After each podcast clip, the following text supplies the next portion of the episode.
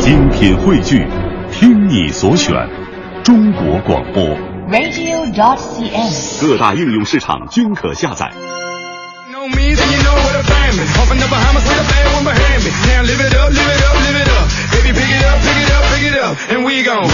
好，现在是北京时间七点零二分，又过二十秒，欢迎您继续锁定 FM 一零六点六中央人民广播电台文艺之声，收听这时段为您送上的快乐早点到。各位好，我是大明。哎，还是老规矩，节目开始之前，先给大家讲一个段子，轻松一下啊。话说有这么一个人呢，这个挂着扁担，扁担上呢挂着一个茶壶，这茶壶啊就挂在扁担头那边，你说就拿一个绳拴着，就特别的危险，摇摇欲坠呀。随着这个身体的摆动啊，就这么摆动着，结果果不其然啊，啪嚓一下子，茶壶摔地上摔碎了。结果这个担茶壶这哥们儿啊，哎，完全不介意，继续往前走，继续往前走。那旁边人干了，哎哎，哥们儿，你别别走，你茶壶碎了，摔碎了。就那哥们儿特别淡然的回答：“ 年轻人啊，既然摔碎了，回头再看它又有何用嘞？”大师，你说的话好有哲理啊！大家伙听完以后啊，勃然大怒，冲上去给这哥们儿一顿揍 啊！一边打一边骂呢。哎，你说你这人多不讲道理，啊随地乱扔垃圾，你还装酷？你说？这故事就告诉我们一个道理：衣着打扮、名牌、品味，都只是外在的装束，文明的行为才是最帅的举动。这就是今天送给各位的至理名言。我是大明，全新正能量一天马上开始。接下来，让我们有请黄欢带来今天的头条置顶。头条置顶，头条置顶。经中央军委主席习近平批准，总政治部日前印发了新修订的《军队党组织发展党员工作规定》。中国证券登记结算有限公司昨天发布通知，明确自二零一五年四月十三号起，A 股市场全面放开一人一户限制。第九场中央级公车拍卖今天上午即将开锤，将有近两百人竞拍一百零三辆汽车。继两优零二九三湖南超级稻在安徽出现大面积减产绝收事件之后，该种子生产企业龙平高科昨天表示，将主动停止非产品质量原因的销售。昨天，距离被称为史上最严的控烟法规的北京市控烟条例实施还有五十天，北京市启动了倒计时宣传活动，无烟北京微信公众号正式上线。前国务卿、前第一夫人、前参议员希拉里·克林顿宣布将参加2016年总统大选，继2008年之后再次向白宫发起冲击。德国智翼航空公司一架空客 A320 客机昨天晚上在德国科隆波恩机场遭遇炸弹威胁，机长中断起飞准备，机上126名乘客及机组人员已经被疏散。昨天进行的中超第五轮，广州恒大主场六比一轻取辽宁宏运，同时结束了恒大中超及亚冠两线的三场不胜，排名升到积分榜的第三位。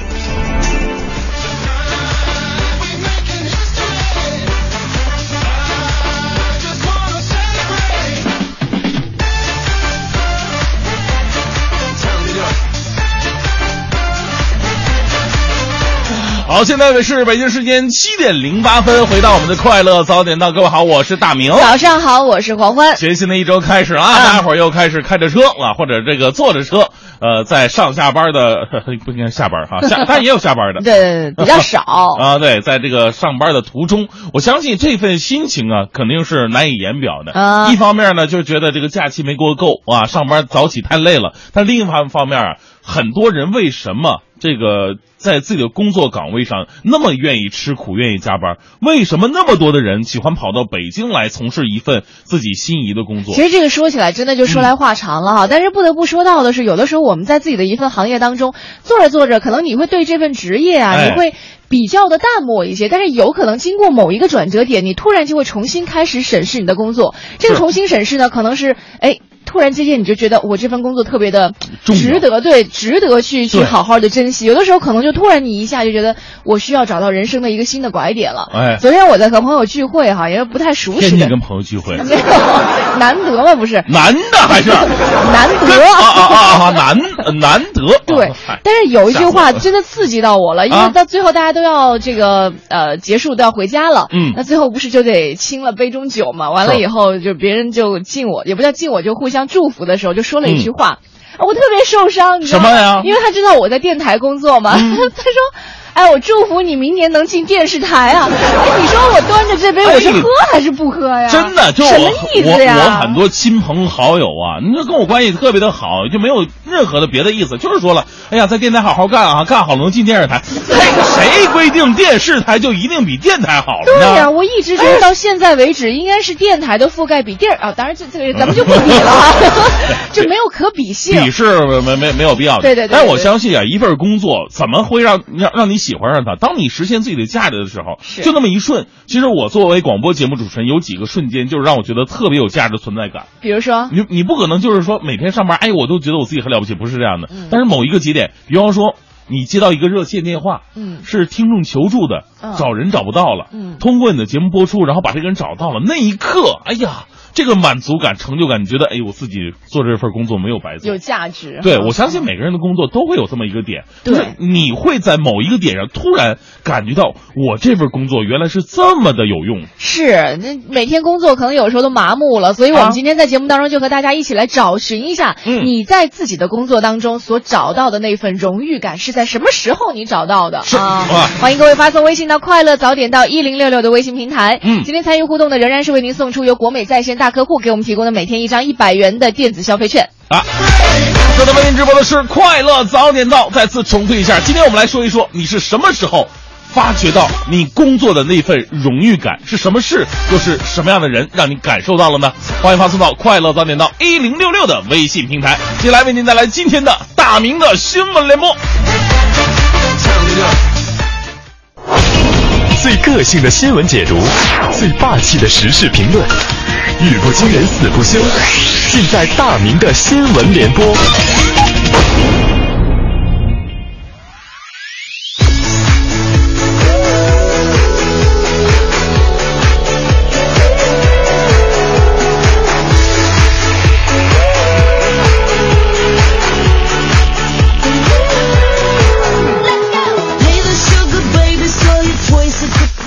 这个大明的新闻联播呀，先来关注一条央视的消息。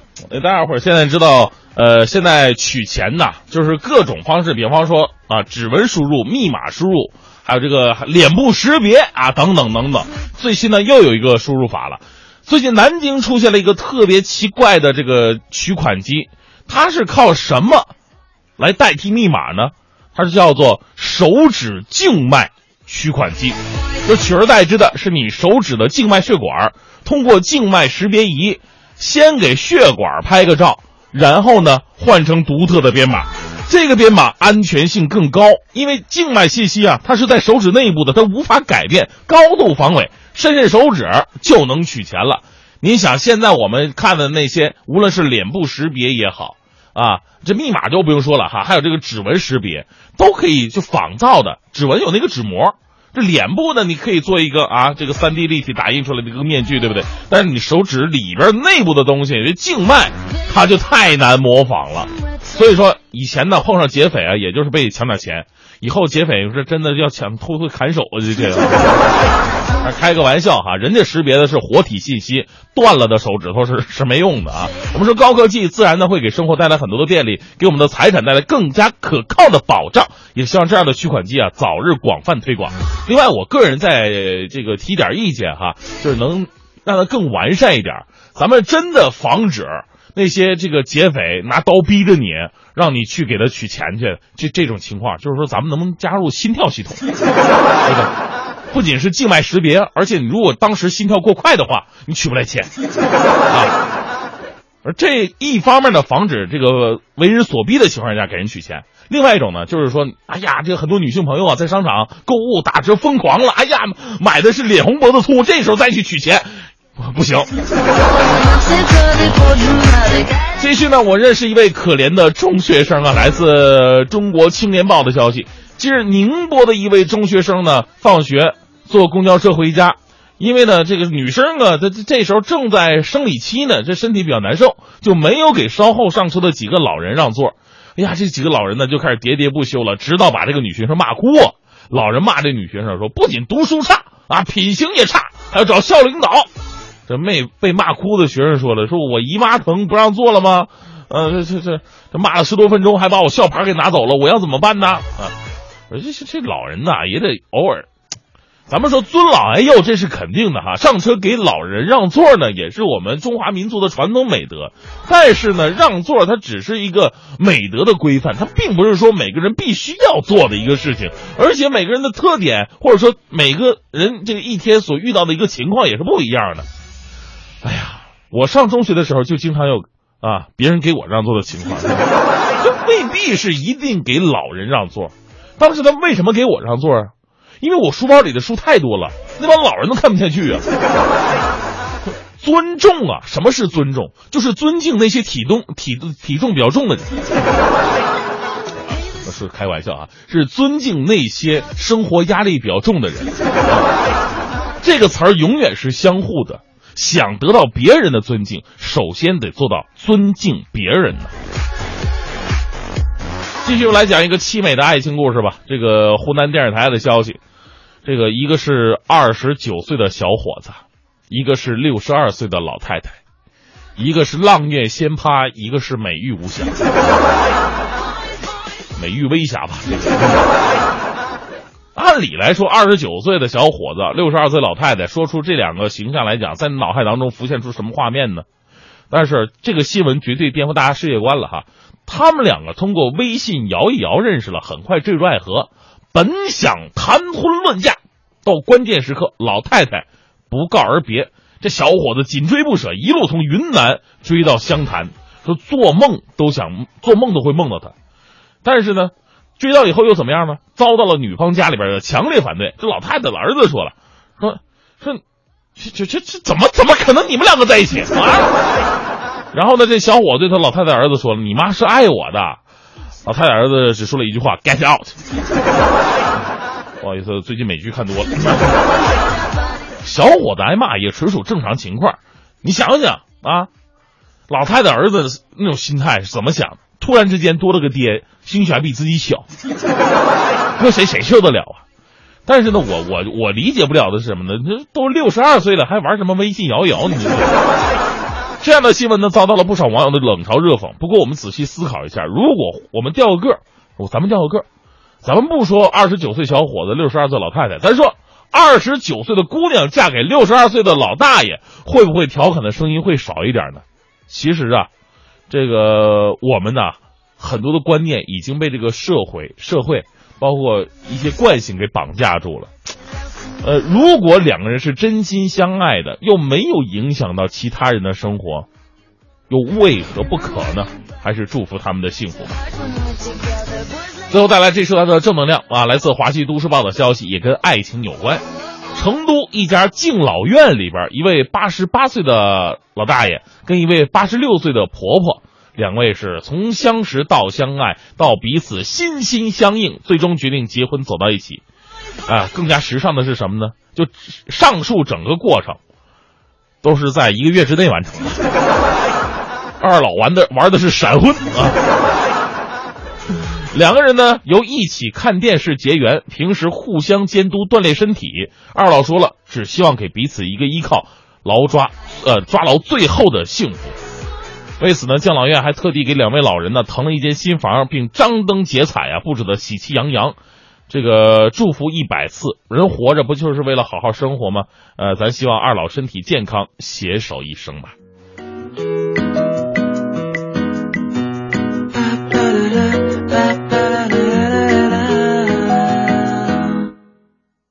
我站着，我坐着，我走着，我盼望着，心早已经飞凉。我知道我想着有一个快乐的我就在什么地方。在快速生活找到一些从容在复杂世界有多一点天真我喜欢这样的感觉我只想要简单的快乐希望和你一起拥有。松松的小手悄悄唤醒做个好朋友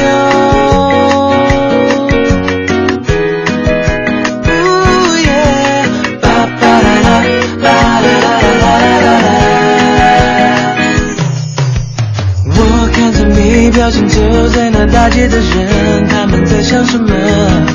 耶灿烂的阳光下解放了心中的我这一刻放轻松。在快速生活找到一些从容，在复杂世界又多一点天真。我喜欢这样的感觉，我只想要简单的快乐，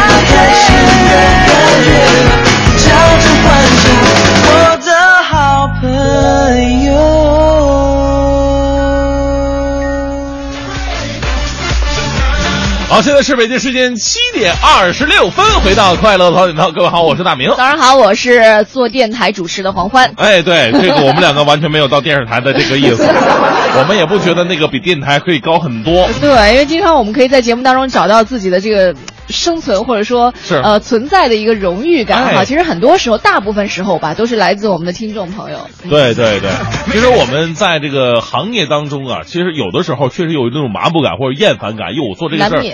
哎呀，这重复工作太没意思了，我到底价值在哪儿？但是总会有一个点让你觉得，哟，我这个工作对社会对别人帮助这么大。对，其实可以举个类比的例子，就是搭档，如果你每天见着他，的确会有心烦的那一天哈。但是真的，如果 领导跟你说要换一个搭档的时候，哎呦，你就想来想去，还是这个搭档好。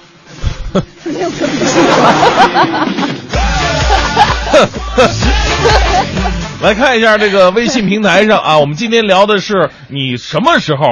因为什么事儿，或者因为什么人找到了那份工作的荣誉感呢？啊发送到快乐早点到一零六六的微信平台。有有一些真的让我特别感动哈。啊星星就说了，他说我是南水北调系统的工作人员。嗯十二月二十七号江水进京的那一刻，我觉得无上光荣。还有每一次接到群众电话，急切的询问说什么时候能够喝到南水北调的水的时候，我都觉得自己的工作充满了光荣感。嗯哎呀，为南水北调点赞。哎呀，嗯真的，你你有的时候你不跟这个群众，就是每个行业不跟这个外界的群众联系的时候，你就不知道自己的存在感。对你就像电台的时候，每天你看我们每天放那个评书啊，放那个相声，嗯哎呀就觉得每天放这玩意儿能有人听吗？哎呀这这，但是有一天评书放错一集的时候，啊我电话打爆了，这个时候就会有特别有存在感。原来大家都在听是吧？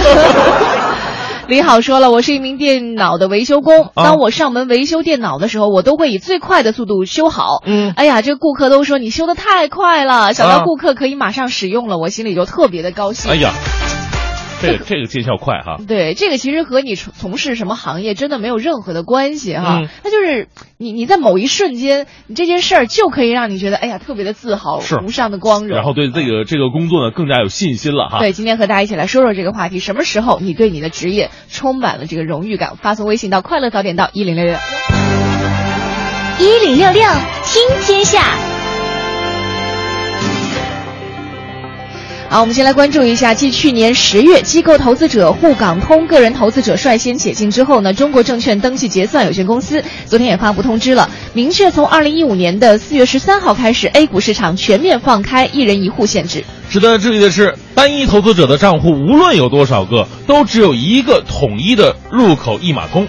去年十一期间呢，中国结算的统一账户平台上线，正式启用了一码通账户。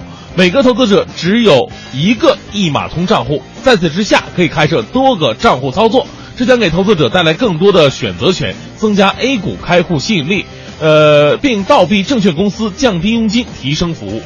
再来关注，昨天无烟北京微信公众号正式上线了。大家不仅可以了解到戒烟知识和戒烟案例，还可以对违法吸烟行为进行举报和曝光。同时呢，北京市控烟协会也发布了待选的三个控烟劝阻手势，大家可以通过投票的方式呢，最终来确定今后在北京市通用的控烟手势。嗯。北京安委会办公室主任刘泽军表示，调查发现，在公共场所劝阻市民吸烟，成功率可以达到百分之九十九。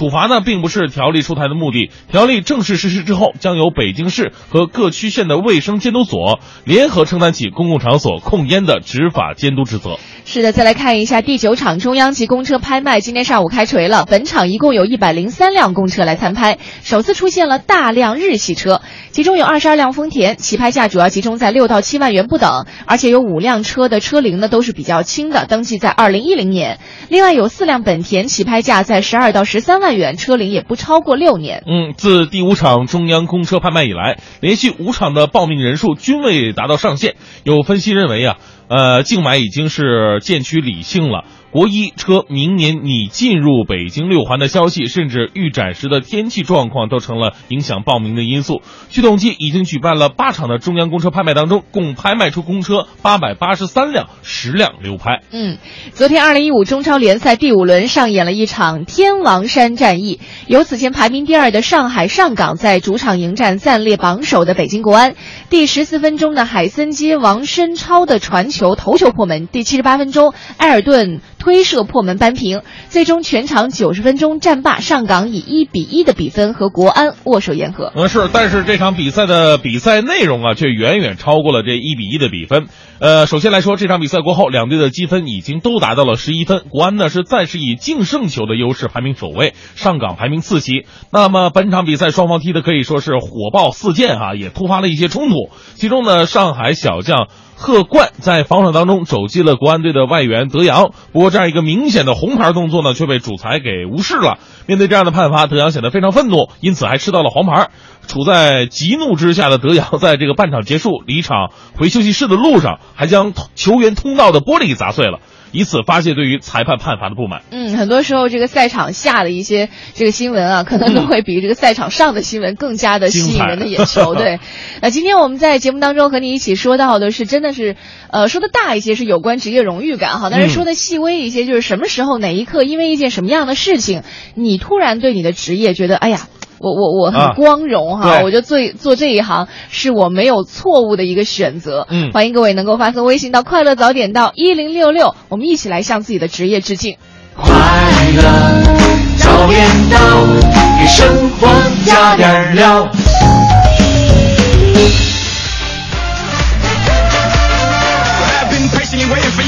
好，北京时间七点四十九分，回到我们的快乐早点到，各位好，我是大明。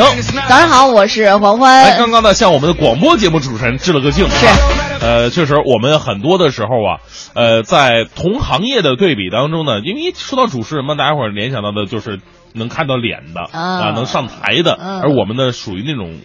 相对来说是幕后的，对，经常你别人问你是在哪儿工作，我说啊中央电台，然后别人马上问你说你是几频道啊？他的其实直接就是说你是呃中央几套几套啊那那种的哈，然后就跟别人解释这调频的时候，别人说。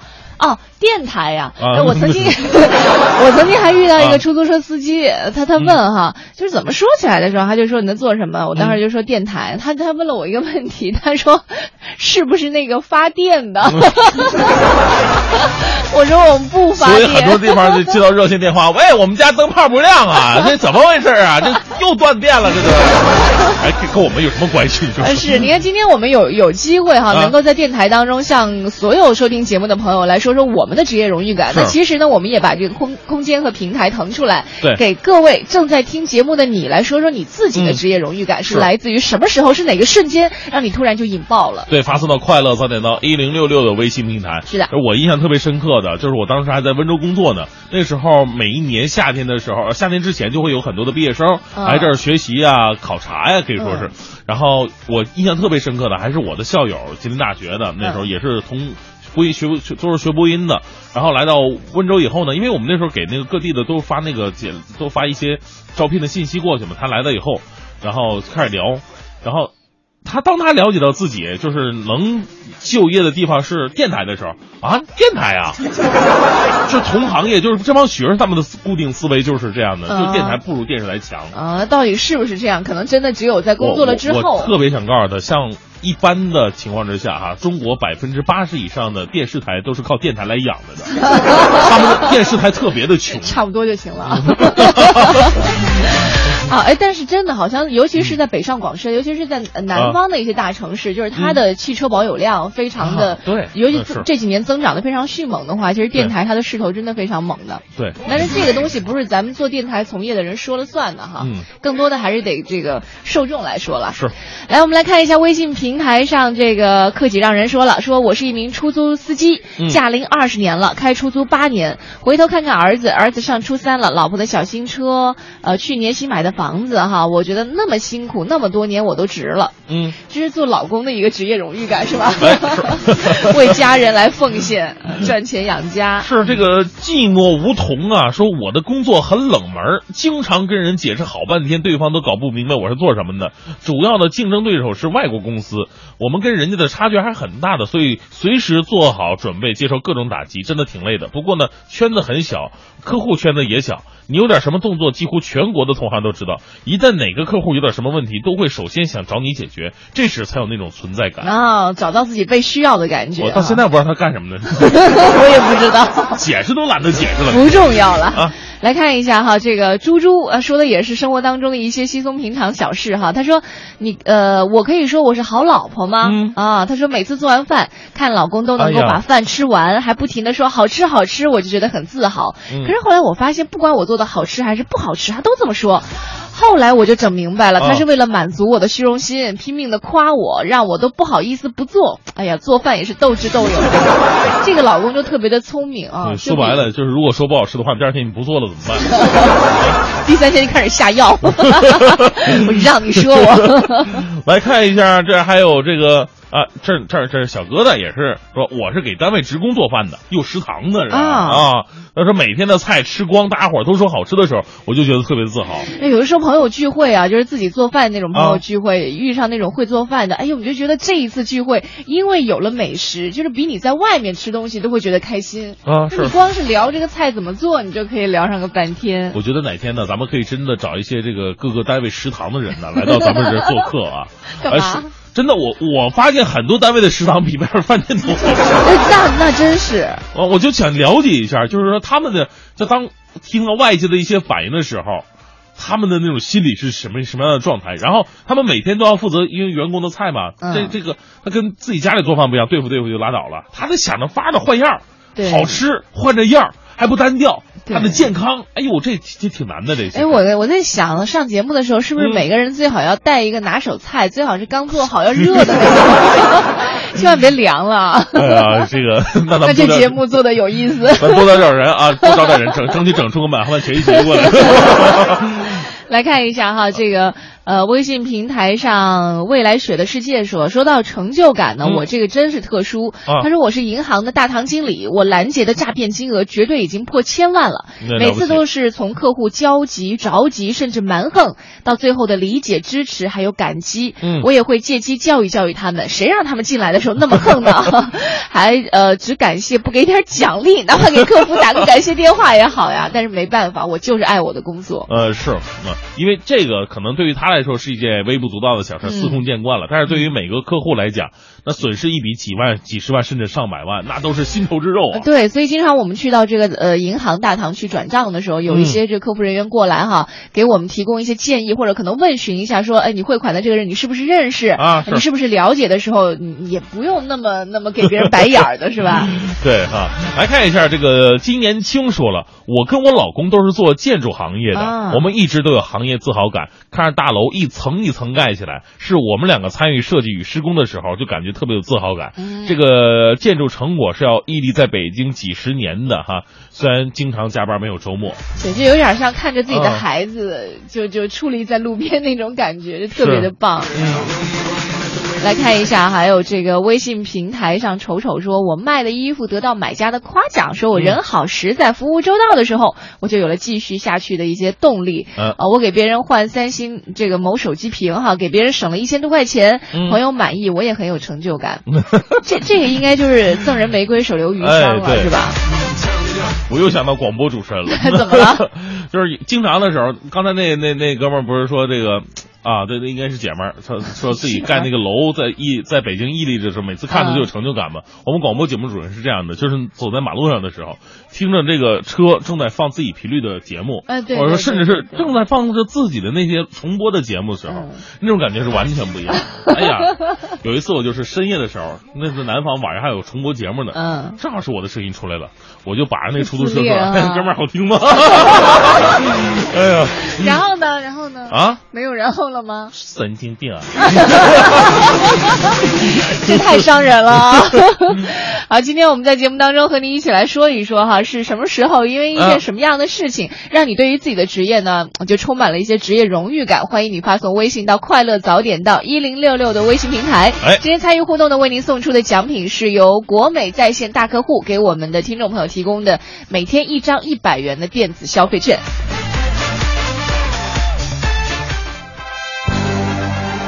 一零六六听天下，好，这一时段我们来关注一下这个气温的忽冷忽热啊，催开了北京各大公园的当家花卉。今天开始，北京将迎来最美季节。嗯各大公园都是繁花似锦，尤其是玉渊潭的晚樱和天坛的丁香，中山公园的郁金香，北京植物园的海棠都将进入到盛花期。另外呢，本周到公园赏花的时候啊，您认真观察就可以看到，很多树上花盆上都标着二维码，详细介绍花卉的名称、品种和习性。嗯，对，这个中山公园的郁金香节在本周开幕了，三十七万株郁金香呢，让红墙金瓦的皇家园林千娇百媚。天坛公园在我们的印象当中呢，似乎并不太以花卉取胜。其实呢，北京市区最大的呃二月兰景区和丁香花海其实都在天坛。嗯雨后的二月二月兰花呀，这个花势更盛。呃，而且呢，这个七天店西的这个丁香林，到晚上的时候，你闻吧，这个香味儿尤浓啊。谢了情侣黄相约黄昏之后，大家伙儿传说说要找到这个五瓣丁香的话，还能带来好运。哎呀，都坐不住了，很想这个时候就冲到各 啊个公园去感受一下这些花海了。嗯，那另外呢，在前天晚上的十点左右，我们来关注这样一件事情，可能很多朋友从自己的微信朋友圈上哈都已经啊看到了，对在这个朝阳区大屯路隧道的东向西的方向，一辆兰博基尼和一辆法拉利在行车当中失控碾压护栏，和隧道墙壁相撞了。其中兰博基尼报废，法拉利损毁严重。兰博基尼车上的一女子腰部受伤送医，治疗之后呢自行离院了。兰博基尼司机称啊是路滑导致事故，与对方司机并不相识。嗯，他两个真不认识吗？那当然了，有记者呀，这个记者一般都是打破砂锅问到底那种类型的啊。呃，通过记者追访发现，两车在事发之前都停放在工体美高梅呃工体美高梅酒店门口，曾经和一辆玛莎拉蒂跑车、三辆 GTR 跑车在一起，在工体内啊绕了几圈，随后开向鸟巢。那这些高级的跑车可以说放到一起的话会非常的惹眼。当时一以来很多人拍照。昨天下午呢，交管部门最新调查结果说，说其中驾驶红色法拉利的是吉林籍驾驶员于某，驾驶绿色兰博基尼的是北京籍驾驶员唐某。相关人员透露了，说判断车辆是否超速，这个不是什么难事儿，难的呢是能不能判断他们属于飙车，因为这个取证是比较有难度的。嗯，但是其实对于我们其他的更多老百姓来说，这个他是不是超速啊、飙车，其实都已经不重要了啊哈。事故已经发生了，更多的是给自己开车过程当中的一个警醒，是开车千万不要超速了。，对，尤其是买好车啊，嗯买好车的话。嗯尤其大家伙都知道，那些百公里加速的，就就就就百时间很短。三秒钟可以达到一百米的，这个太太太牛了。不过呢，我们的北京啊，其实中国大部分的路段用不了这个速度。对啊，咱还是如果真想感受《速度与激情》的话，还是去电影院吧。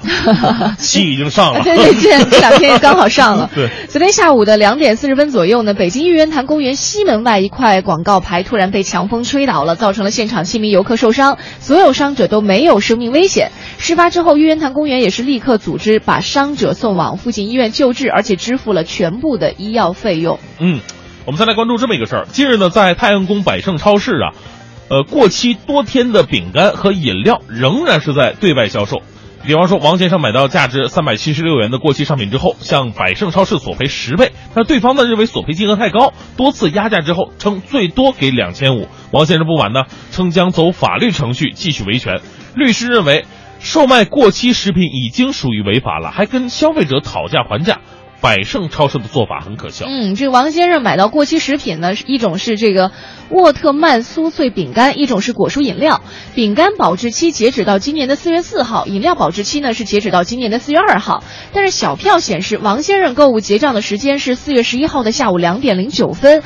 按照食品安全法的第九十六条规定，销售不符合食品安全标准的食品呢，消费者除了要求赔偿损失之外，还可以向生产者或者销售者要求支付价款十倍的赔偿金。嗯，那其实啊 我发现王先生是非常懂法的啊 对，索赔的时候非常的准确到位啊。是，当然就是不管你索赔多少钱哈、就买到过期食品，其实对自己的这个健康是有很一定的威胁的。对啊，包括像这个，不知道大家去买东西的时候，去超市买东西有没有这样的习惯？我们经常看到哪儿促销啊，哪儿打折，尤其是一些这个食品这一区域的时候，一定要留心看一下，就是它促销的这东西啊，离它保质期到期的时间到底还有多久？如果是没多久了，我建议就真的不要买了，这种便宜真的贪不得。对，而且前段时间我看了一篇文章，我我我没有去考证过哈，可以这个相关的从业人员可以帮忙一起来考证一下。他这样说的，他说其实我们去超市买东西啊是有窍门的，嗯，比如说。呃，和你的视线平行的这个货架上的东西啊，基本上是利润最高的啊。当然，就是身高相差比较大的，啊这个就很难说了。对啊，另外呢，就是比如说去买面包啊，一些那种呃，就是保质期可能比较短的一些食物，你要记得，就是离你的手越远的地方，可能嗯靠近里头的那个那些东西是比较新鲜的。新鲜的，对，所以你买的时候也可以留意一下。当哎然，这个小窍门，大家可以去去去去求证一下，到底是不是真的哈。是啊，这就告诉提出你个道理：唾手可得的东西，往往不是那么值值得珍惜。好，还有一个事儿哈，这几天呢，我们的节目也在持续关注北京农业嘉年华，嗯发现今年的农业嘉年华还有来自像河北、天津和宝岛台湾的创意馆，每一个都是有有备而来的。比如说像河北馆的燕赵葡园，邀请游客去观看和体验葡萄种植、加工和酿酒的全过程。那天津馆呢，就是把游客带到海洋世界，去摸一摸大海龟坚硬的龟壳，去握一握凶狠鲨鱼的锋利牙齿。那台湾展馆里，除了独具特色的水果祥狮、妈祖像等等一些造型呢，还为游客准备了地道的台湾美食。那很多的精彩信息，我们在节目当中也不可能一一向大家来呈现了，你可以去查看一下第三届北京农业嘉年华的官网，具体来了解一下。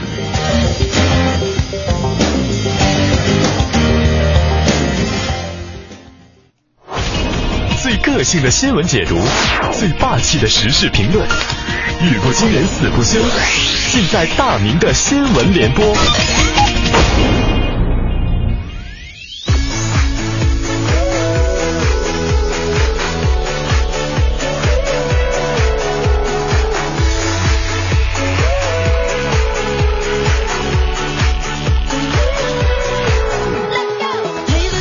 现在是北京时间八点十分，回到快乐锻炼道是大明的新闻联播。先来关注一次考试吧。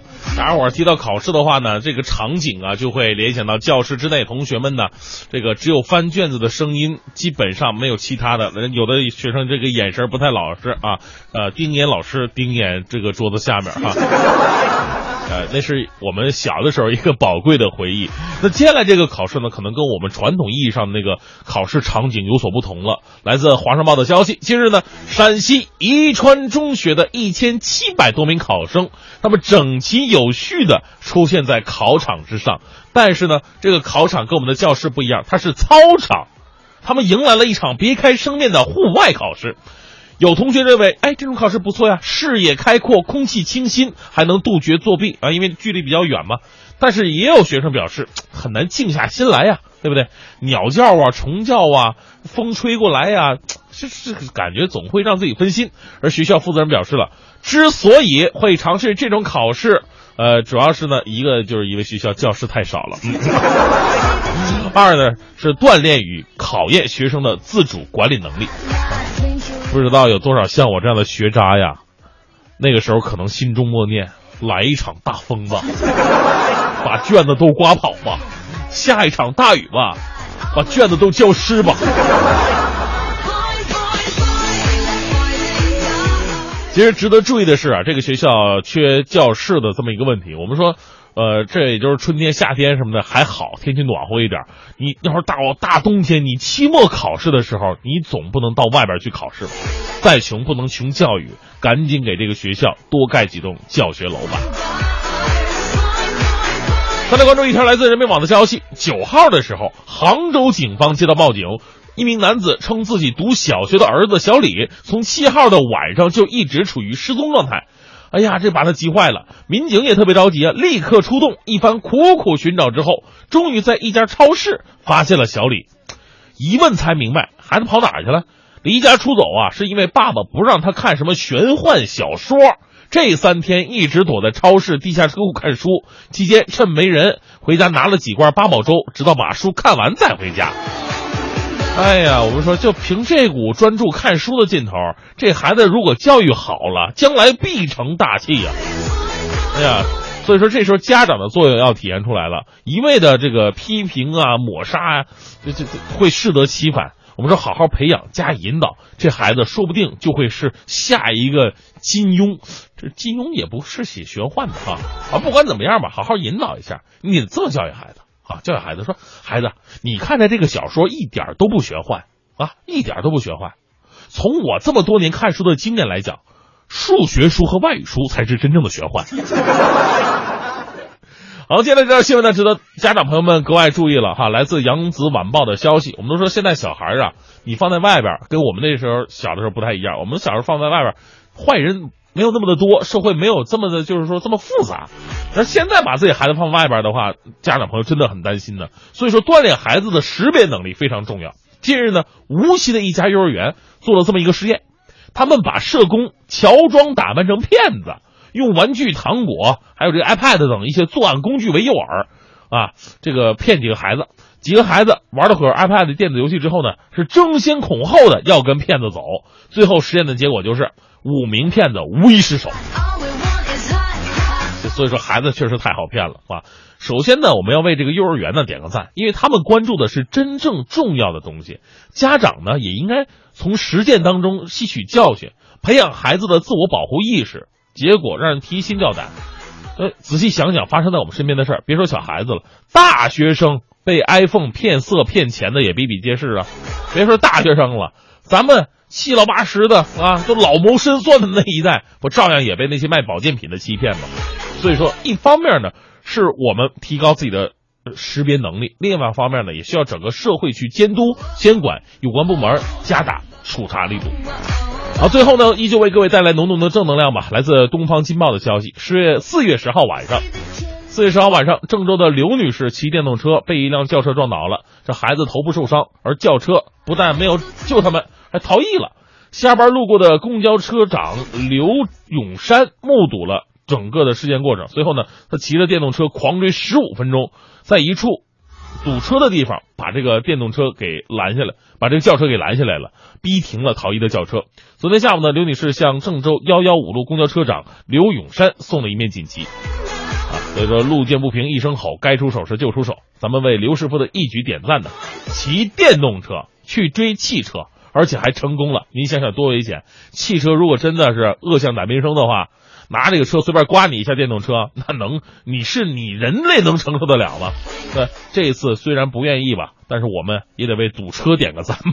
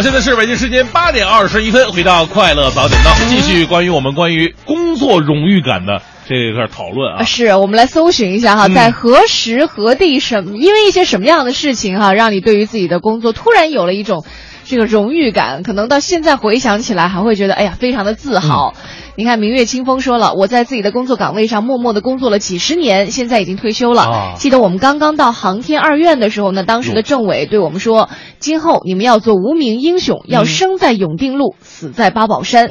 哇，顿时一顿自豪感就油然而生啊，哎从而定下了为祖国的航天事业奉献一生的决心。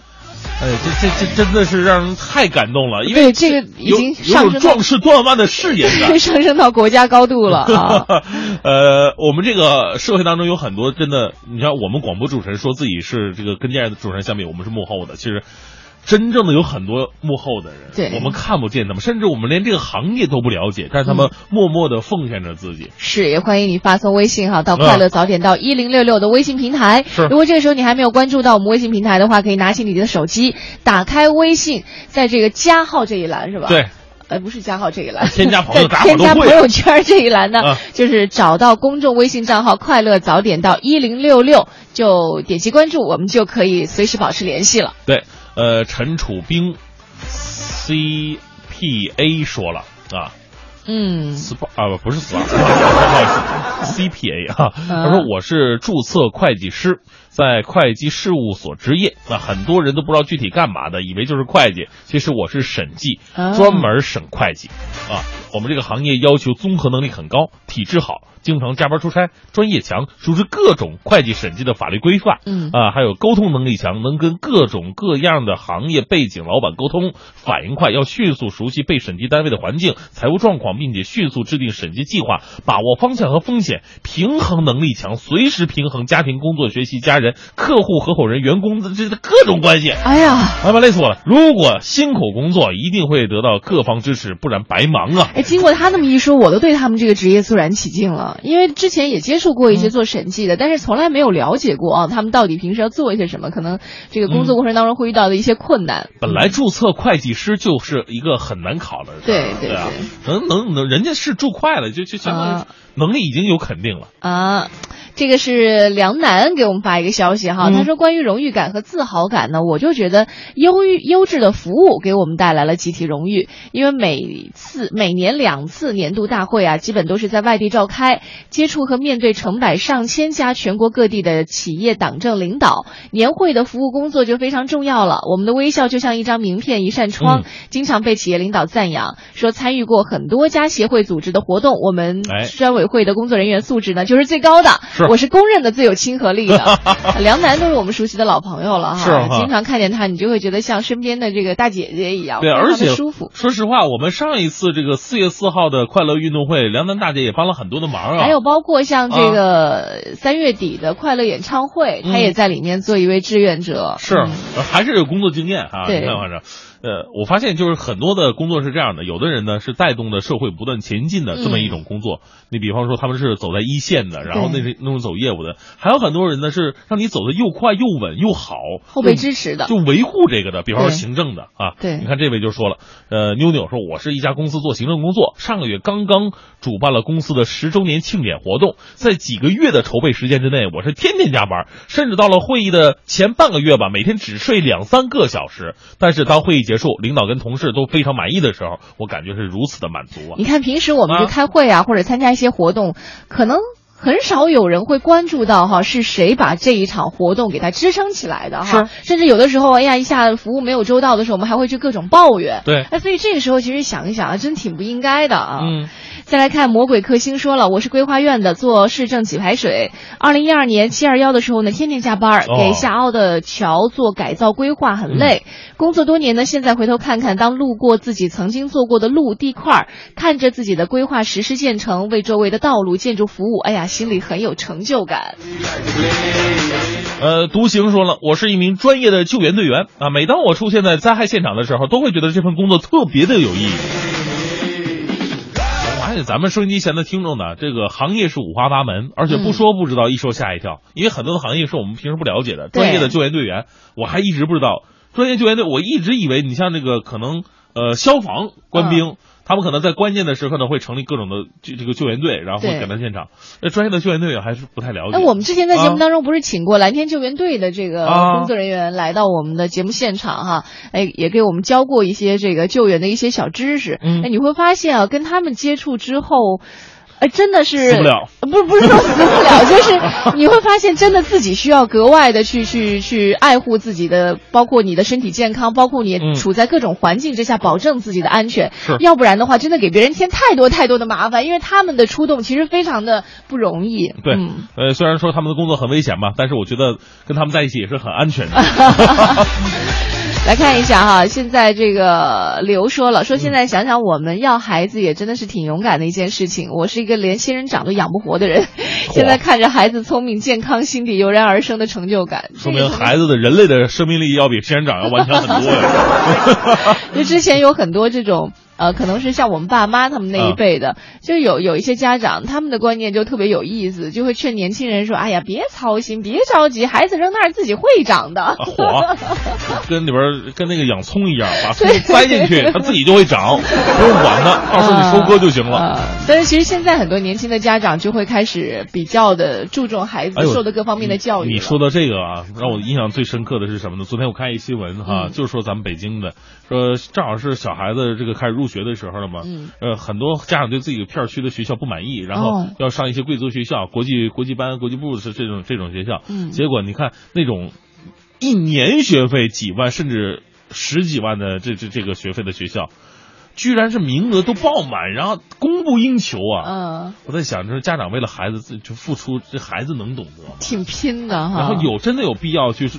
差距这么大吗？这我们就说差了哈。嗯，这就我们今天还是来回到我们的这个职业荣誉感，和大家一起来说一说，就是你在什么时候会让你突然的对自己的职业油油然而生一种荣誉感？比如说刚刚刘说到，可能他作为母亲的话，看到自己的孩子健康聪明，他会心底油然而生一种特别的成就感。再比如说像那个兵临城下说这个核一控工程师，北京同行收入是比较低的，但是有时候想想核电事业。好像高大上了一点，我心里也就满足了一点。我也是也对，嗯。啊，今天我们就和大家一起来说一说，如果你也有对于自己的职业荣誉感，需要向更多的人来抒发和表达，欢迎你发送微信到“快乐早点到一零六六”。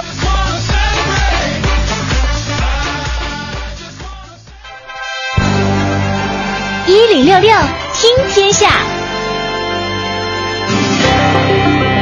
好，来看一下这一时段的“一零六六听天下”。美国前国务卿、民主党人希拉里·克林顿昨天正式宣布要参加二零一六年总统大选。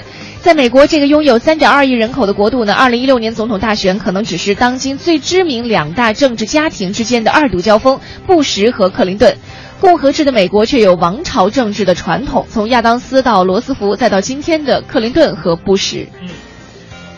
在民主党总统候选人提名的主流民意调查当中呢，昔日的国务卿、参议员、第一夫人希拉里·克林顿以平均四十四个百分点，遥遥领先于主要竞争对手副总统乔·拜登。美国总统奥巴马十一号表示，希拉里·克林顿如果当选的话呢，将会是一位很优秀的总统。嗯，据美联社的报道呢，美国俄亥俄州一个小男孩带了两万五千美元的美金现金啊，给班上每人发一百美元，轰动了当地警方。目前已经追回了七千美元。据当地警方透露说，这个十三岁的小男孩从他的祖父这个地方取了两千五百美元现金，而且带到学校向同班同学来分发，被校方发现而且制止了。嗯，警方正在调查该男孩是如何从其祖父那儿拿到这些钱的，当然不排除有盗窃的可能性。呃，目前呢，仅有七千美元被归还了，讨回工作仍然在进行当中。不过，分发出去这些现金不少已经被花掉了。极端组织伊斯兰国四月十一号在网络上发布了视频，显示这一组织武装人员在伊拉克北部的亚述古城遗址尼姆鲁德肆意破坏文物，发动大规模爆炸，几乎把这一处遗址夷为平地。尼姆鲁德建于公元前的十三世纪，位于底格里斯河河畔，是伊拉克最著名的考古地点之一。嗯，英国广播公司说了，说这段视频呢，似乎证实了媒体今年三月对伊斯兰国破坏尼姆鲁德古城遗址的报道。视频当中，一个画面显示一名武装人员手持大锤凿碎雕像，另有些人呢则把石雕大卸八块。接下来的画面则显示发生了大规模爆炸，一团团的蘑菇云伴着粉尘飘向空中，整个尼姆鲁德遗址几乎是被夷为平地了，让人听上去觉得非常的心痛哈。再来看二十二名日本高中生啊，近段时间在韩国商铺集体偷窃，盗走了一共价值二百五十二万韩元，约合人民币一点四万元的七十多件商品，引发了日韩两国社会的高度关注。据日本新闻网的报道，日本某高中三十七名学生在上个月的二十三号到二十七号去韩国参加足球友谊赛，回国当天的上午，学生有半天的自由活动时间，所以就发生了刚刚说到的这个集体偷窃事件。嗯。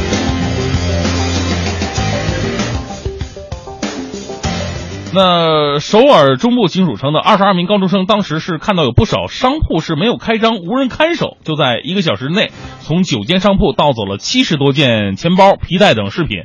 那监控视频显示，期间呢有店主发现了，将学生赶走，但他们依旧是我行我素。二十二名日本学生之后向校方承认盗窃事实，四月初全部再次复函。那在接受调查时候表示，说作案动机呢就是想给朋友送个韩国的礼物而已。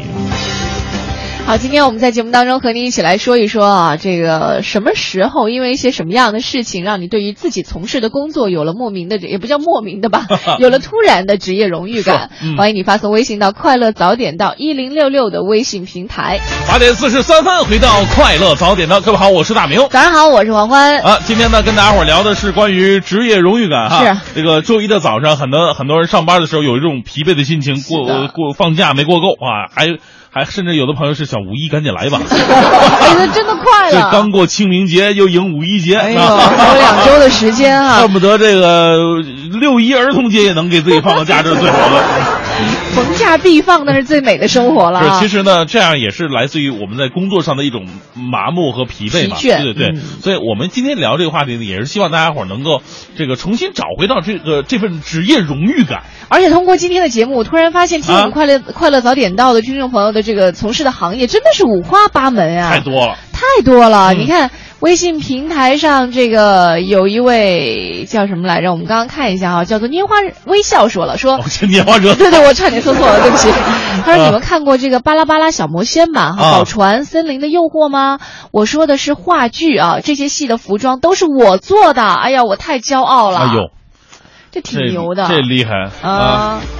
因为很多时候就有的话剧都是人家就是赞助啊、或者什么嗯。的，真正有这种呃这个服装师来自己亲自做造型的，还真的是大制作呢。嗯，所以在这里我插句题外话，说以有谁前有很多这个奔奔着结婚去的啊新人，你会发现在一个某些这个啊婚礼婚纱这个租赁的地方啊，你要买一件或者要租一件的话，价格不菲。嗯我跟你说，有的时候啊，你不知道进货价比那租的价便宜多了，便宜便宜多了。你想说什么？啊，如果自己练点手艺的话，你就进一个那个婚纱那个婚纱的就底板，就是简单一点，什么都没有的，然后自己再买点什么钻呐、石头什么的，往上自己镶，有点手艺的话，那出来的效果比那个你买的好看多了。你都不用买那个，你直接买蚊帐就行了，然用别针别一别。哎呀，这特别有雅典的感觉。来看哈，你刚刚说到设计师三十也说了，他说我是一个高级定制设计师啊很多顾客呢觉得一件衣服没有什么复杂的，很简单。其实每件衣服啊是整个设计团队从面料选择、设计、制版、制作，每个细节都要精益求精的，嗯为我为我们的设计团队感到骄傲和自豪。嗯，哎，看完了这个，呃，《王牌特工》是吧？哦，对你就会突然发现，就像那天你说的，你发现你特别想穿西装我我在。我的朋友圈，包括我的微博上，都已经发了我啊真的吗这么多年穿西装的一个对比的照片 啊！我真的我以前穿西装特别的帅，好汉不提当年勇。大明的微博是我的微博，大家可以上去看一眼。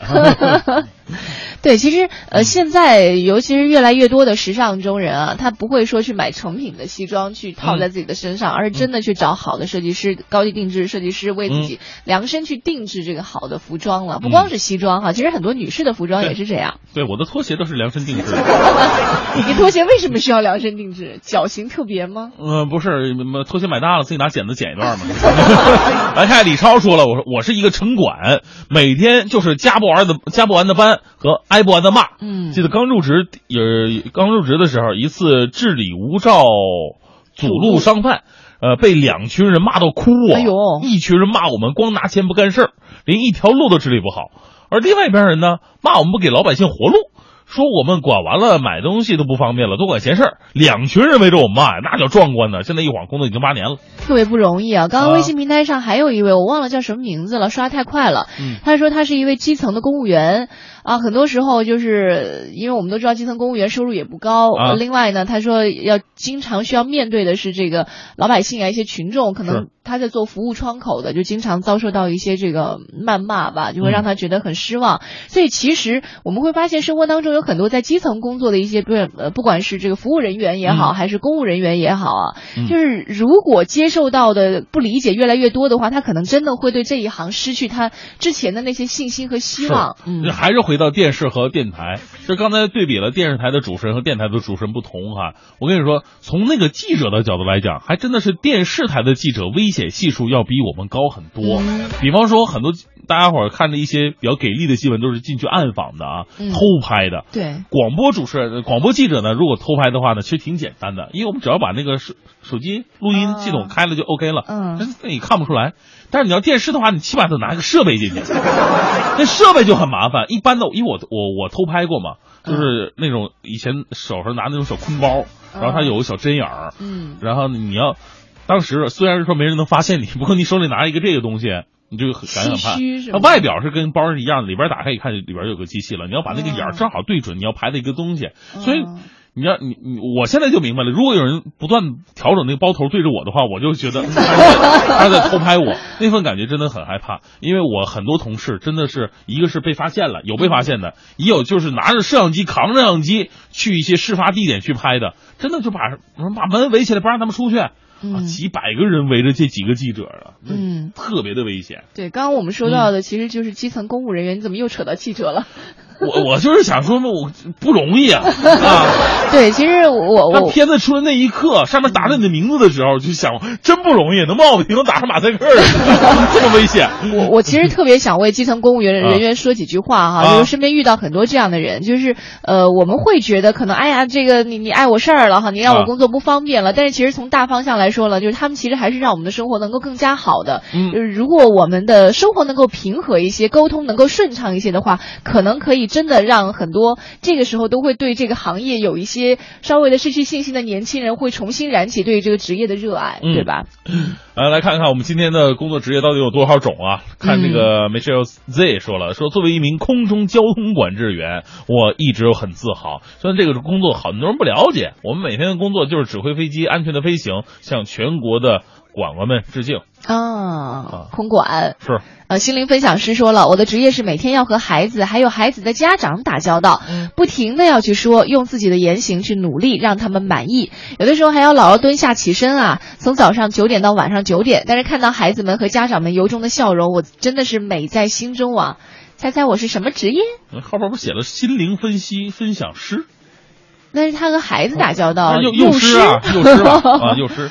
嗯，来再来看一下哈，微信平台上刚刚我们提到了这个有做那个儿童服装《巴拉巴拉小魔仙》这个话剧的服装的哈。嗯。另外，田乔欣爱中医也说了，说这个《巴啦啦小魔仙》啊，我儿子超喜欢，非要买里边的衣服送给他们幼儿班的同一女生。啊。这不是吧？这也太早了吧？这个 这很正常啊，表达好感的一种方式。哄女孩子开心，从幼儿园就开始了啊！来看一下，你好，色彩说，我曾经是钓鱼台国宾馆的一名服务人员。一九九八年，美国总统克林顿访华，我有幸前往机场献花。嗯，当天的报纸上，呃，写着两位女青年为克林顿总统夫妇献花，我就是其中之一。啊，这是我此生最为荣耀的一刻。刚刚他还给我们发来了一张照片哈，看了一下，哎呦，真的是特别特别美丽。漂亮，气质真好。那我先聊着其他的啊，来再来看一下这个放牧心灵说了，说我是做摄影的，很多人在我这里拍了婚纱照、孕妇照，还有孩子百天照、周岁照。这个时候我就觉得，我不仅见证了他们的爱情，更是记录了他们的人生足迹。嗯，哎，我认识一个摄影师，就原来我在另外一个城市工作的时候，因为我们很多人老找他拍照嘛，嗯，他就是他熟了之后，我们就会在一块聚，他就聊过。当然，这个放牧心灵说到的是好的一面。嗯，呃，我们那个朋友呢，他作为摄影师，他说他就见证了很多人因为拍照没有说到一块儿，然后结婚证可能都都酒席都定了，什么都已经定好了，就拍照拍拍上火了，哎、两个人就分道扬镳，现场分手的也有。哎，我跟你说，这因为男人跟女人完全不一样，女孩就天生喜欢拍照，摆各种姿势，我就要把自己拍美一点。嗯、男的就觉得，哎呦，这都一样，怎么怎么三百六十度不都是你吗？你整那么漂亮，到最后还不像你了，就还一样。对，哎呀，就无法理解哈。对，尤其尤其拍婚纱照的时候，你看女的吧，她就是换装、呃化妆，还有各种发型，整整完了以后吧，得起码一个多小时。男的，男的就是随便一找往那一坐，然后就开始打瞌睡，等着那个摄影师说：“哎，到你了啊，来了。”到最后，这个男的就发现了，其实自己啊，跟这个室内的那些花瓶啊、桌子、椅子是一样，我们就是女人面前的一个道具而已。人肉背景墙。挺辛苦的啊，是啊。另外，呃，嗯、刚才我看到有一个值得一说的，就是王浩天同学，嗯啊，他说虽然我已经离开部队，但是那身军装那份荣誉感是一辈子的。记得当兵第二年，一次外出办事儿，光天化日之下有人抢劫啊哎！听到呼救之后，立刻挺身而出，体能的优势不算很费劲儿就追上歹徒，结果是我最后空手夺白刃，歹徒被制服了，随后被赶到的民警带走了。我的这个徒手搏斗啊，就是我就因为手嘛，在搏斗过程当中被划伤了，后来缝了五针啊。嗯呃，过几天呢，有一面锦旗被送到部队了，哎，我那个激动啊！当年也被部队授予优秀士兵奖章。曾经老班长那句话，我想带给准备入伍参军的朋友们说：不管在部队多久，军装我们都是穿一辈子的哎。呀，好感动啊！哎呀太感动了我特别受不了看这个。就前两天我还去看了一部电影《战狼》，啊，战狼呃，是叫《战狼》哈，啊，对对对对对，就是吴京演的那部啊，对对对对，呃，因为我去看之前，是我们有一个同行记者跟我说，啊他说你一定要去看这部电影，就是你你你看了之后，你会对这个军人有一个新的认识，因为从小好像莫名其妙，女孩对于军人就会有一种就英雄崇拜的这种情节嘛。啊是就其中有一句话就是呃什么什么呃什么什么犯我国土者，虽远必诛。就是看到这里的时候，全场有有几个人在鼓掌，就鼓到你就心灵这个完全不是一个个别现象，啊真的好，全国好多这个影院就到这个时候的有鼓掌的，最过过分的是什么呢？一起喊的，因为这句话一直在反复的说嘛，然后下边跟着一起说什么“哎我特别放国土虽远必诛”，对对对，啊，特别特别让人感动。我当时看的就热泪盈眶的啊。虽然我没有过这个军旅生活哈，是但是你你看到他们在现场的那种为国争光啊，或者说一一个个那么拼的那个场景，还是会觉得哎，好像感同身受一样。是啊，那那种感觉，那种气势，真的我特别的，我我我也必须要看一下这个这个电影没看，我还没看呢，但是我朋友看完以后。他说他跟着现场一起喊什么“犯我国土者，虽远必诛”。他说现场也就是没有那些某些不该来的外籍来宾。如果有的话，你说这种民族情节上来了，到时候都不搞不好就特别真的会特别感动，尤其男孩应该会更加的喜欢，因为他们里面有很多的那种格斗啊，各种场景啊。嗯大家可以去感受一下。说了那么多哈，我们今天其实就是跟大家说一说我们所从事的这些职业。有的时候我们会觉得很麻痹，甚至会觉得，哎呀，我都厌烦了，我是不是应该重新去找寻我的人生目标？但是你你其实如果认真用心的去静下来，去仔细的思考的话，你会发现，很多时候你目前所从事的这份工作，真的会在有一些瞬间给你带来一些无上的光荣。是哈，最后我们用无敌的这个短信来总总结一下吧啊，呃，我是做再生行业的。呃，说白了就是进口废料再利用，很环保，但是经常被误解为洋垃圾，其实绝对不是。我们国家现在很资源匮乏嘛，很多很多都是需要进口的，希望大家呢爱护环境，嗯增加环保意识吧。哎，嗯我们在给自己的职业哈多一份加油鼓劲儿，同时呢，也给其他的行业多一些的理解和支持。感谢我们现在正在听节目的听众朋友，待会儿嗯九点之后是宝木和小曾给大家带来的综艺对对碰，更多精彩内容欢迎你关注央广网三 w 点 cnr 点 cn，我是黄欢我是，大明。明天早上七点钟我们再见了，拜拜。惊梦。